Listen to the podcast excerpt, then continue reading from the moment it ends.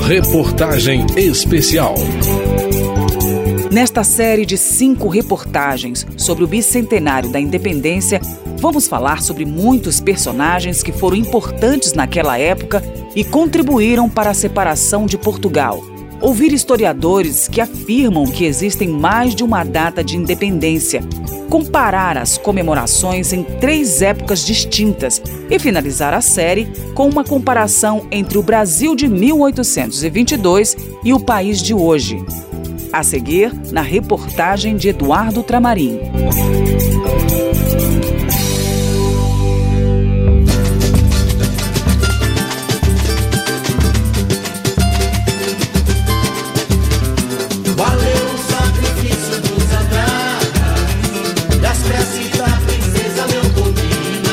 Pensar a independência do Brasil só a partir do príncipe regente Dom Pedro é um equívoco. A independência não foi obra exclusivamente dele. Contou com apoios sociais importantes. Na verdade, traduziu um desejo que vinha de décadas. Foram muitos aqueles que tiveram participação decisiva e grande relevância no processo de separação. Uma dessas pessoas que estavam no centro do poder e tiveram oportunidade única de se manifestar foi a princesa Maria Leopoldina. Na ausência do marido, o príncipe Dom Pedro, foi ela que teve a decisão política de decretar formalmente a separação do Brasil de Portugal. Isso porque, em 13 de agosto de 1822, o príncipe saiu em viagem do Rio de Janeiro para São Paulo e Santos e a nomeou primeira regente interina. Como as cortes portuguesas insistiam na volta de Dom Pedro para Portugal, Leopoldina, sob a influência de políticos separatistas, convocou o Conselho de Estado e assinou, em 2 de setembro daquele ano, o decreto que declarava o Brasil oficialmente separado de Portugal. Cinco dias depois, emissários da princesa entregavam o decreto ao príncipe às margens do córrego Ipiranga, em São Paulo. Daí por diante, a história é mais conhecida.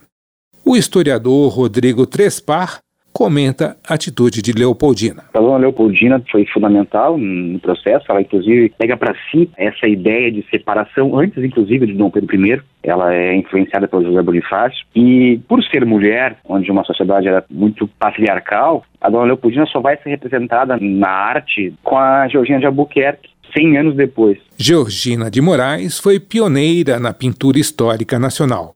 O quadro em que retrata Leopoldina é Sessão do Conselho de Estado, de 1922.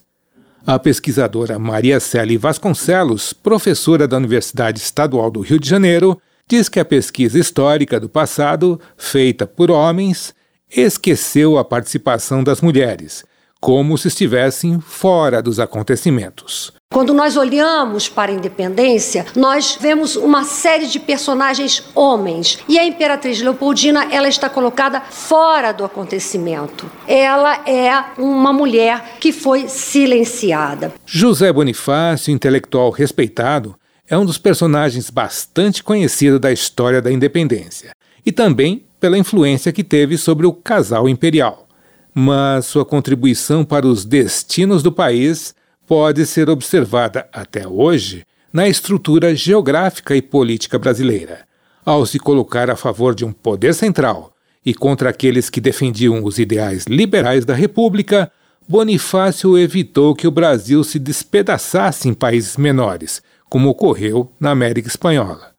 Mas para manter esse país unitário, muitas vidas se perderam à custa de forte repressão. As províncias do Nordeste tinham um viés republicano de separação, as províncias do Norte ainda prestavam obediência à corte, preferiam ficar com Portugal. Esse processo de revolução que está acontecendo no Brasil, que a gente chama hoje de independência, ele é um processo que iria acabar dividindo o Brasil em províncias, como eh, aconteceu com a América Espanhola, né, onde as províncias coloniais espanholas se dividiram em vários países. O Bonifácio é quem pensa e imagina o Brasil unido através do Rio de Janeiro na pessoa de Dom Pedro I. E ele que faz com que o Brasil acabe, então, adotando esse sistema monárquico e são sufocadas as revoltas em outras províncias. Para o jornalista e escritor Jorge Caldeira, Bonifácio também é responsável pela estrutura política que o país mantém até hoje. Bonifácio teve a oportunidade de criar a estrutura central do que o Brasil é hoje, a estrutura central da nação como agente do poder, esquecendo os próprios planos,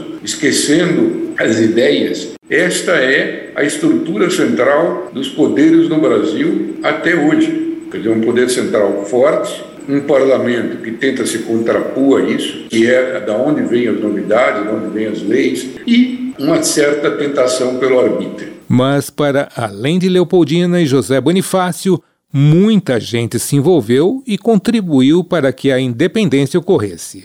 Muitas dessas pessoas são pouco lembradas, e o historiador conta a história de 50 deles no livro Personagens da Independência do Brasil.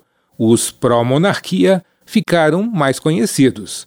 O mesmo não aconteceu com os pró-república, como explica o historiador Rodrigo Trespar há grupos que são pouco lembrados né, dentro desse processo de independência, que são os republicanos, porque o movimento que acabou se consolidando foi a monarquia. Né? Mas nós temos líderes republicanos que tinham como pauta política a, a, implantação de uma república no Brasil e que são pouco lembrados nesse momento. Gonçalves Ledo, o próprio Paz de Andrade, que é o líder da Confederação do Equador, Frei Caneca, que vai ser executado, Cipriano Barata, que era um agitador. Então são nomes que são pouco lembrados. Os maçons também tiveram papel de grande relevância na independência. Todos os eventos que precedem a independência e aqueles que vão acontecer no 7 de setembro, os maçons têm a participação ativa. Só que as pessoas imaginam que os maçons eram um grupo coeso, unidos, todos pensando do mesmo jeito, como se fosse uma conspiração mundial para a instalação de uma monarquia. Na verdade, não, não é isso que acontecia. Havia grupos maçons que eram monarquistas, como o Bonifácio, que era o principal nome desse movimento mais conservador, mas, por exemplo, havia maçons republicanos, que é o Gonçalves Ledo, por exemplo, que é um dos líderes desse movimento de república. Rodrigo Trespar elenca as próprias testemunhas do 7 de setembro. As pessoas que estavam com o Dom Pedro no, no 7 de setembro, né, na viagem que ele fez do Rio até São Paulo e de São Paulo até Santos e depois na volta, a gente vai lembrar aí do comandante, né, o Gama Lobo, da Guarda de, de Honra, o, o Oliveira Melo, que estava junto, o padre Belchior, que são pessoas que estavam no momento e deixaram inclusive relatos sobre como foi a viagem, como foi a reação do Dom Pedro naquele 7 de setembro de 1802, quando ele recebe as cartas vindas do Rio. O historiador destaca ainda a história de uma mulher que pode ter sido a primeira presa política do país. Bárbara de Alencar, avó do escritor José de Alencar, mulher rica, dona de engenho, que participou de movimentos de emancipação. A Bárbara de Alencar, ela era uma nordestina, era uma republicana, ela era a matriarca de uma família que vai fazer os principais levantes republicanos no Nordeste, né? a Revolução Pernambucana de 17 e também a Confederação do Equador de 24. É um nome republicano de uma mulher que a gente quase não vê falar, porque esse movimento republicano ele é sufocado pelo Dom Pedro I em 1824, o Brasil acaba se tornando um império, né? e essas províncias do Nordeste que tinham essa ideia de república acabam sendo juntadas ao restante do Brasil. Bárbara faz parte de um capítulo do livro chamado de Helenas da Pátria, que inclui ainda a religiosa baiana Joana Angélica e as também baianas Maria Quitéria e Maria Filipa. Há ainda estrangeiros que se engajaram no processo de independência, como o major alemão Jorge Schaffer, que recrutou soldados na Alemanha para atuar no Batalhão de Estrangeiros no Rio de Janeiro e lutar pela independência. Ou Lord Cochrane, um escocês que comandou a Marinha Brasileira. E Pierre Labatut, um militar francês que comandou o exército contra as tropas portuguesas. Da Rádio Câmara, de Brasília, Eduardo Tramarim. Brasil, meu Brasil brasileiro meu mulato insoneiro. Vou cantar-te nos meus versos. Amanhã, na segunda reportagem especial desta série sobre o bicentenário da independência, historiadores afirmam que muitas datas podem ser consideradas como marcos da independência e analisam a imagem simbólica do grito de independência retratada no quadro famoso Independência ou Morte, do pintor Pedro Américo, finalizado em 1888. Reportagem especial.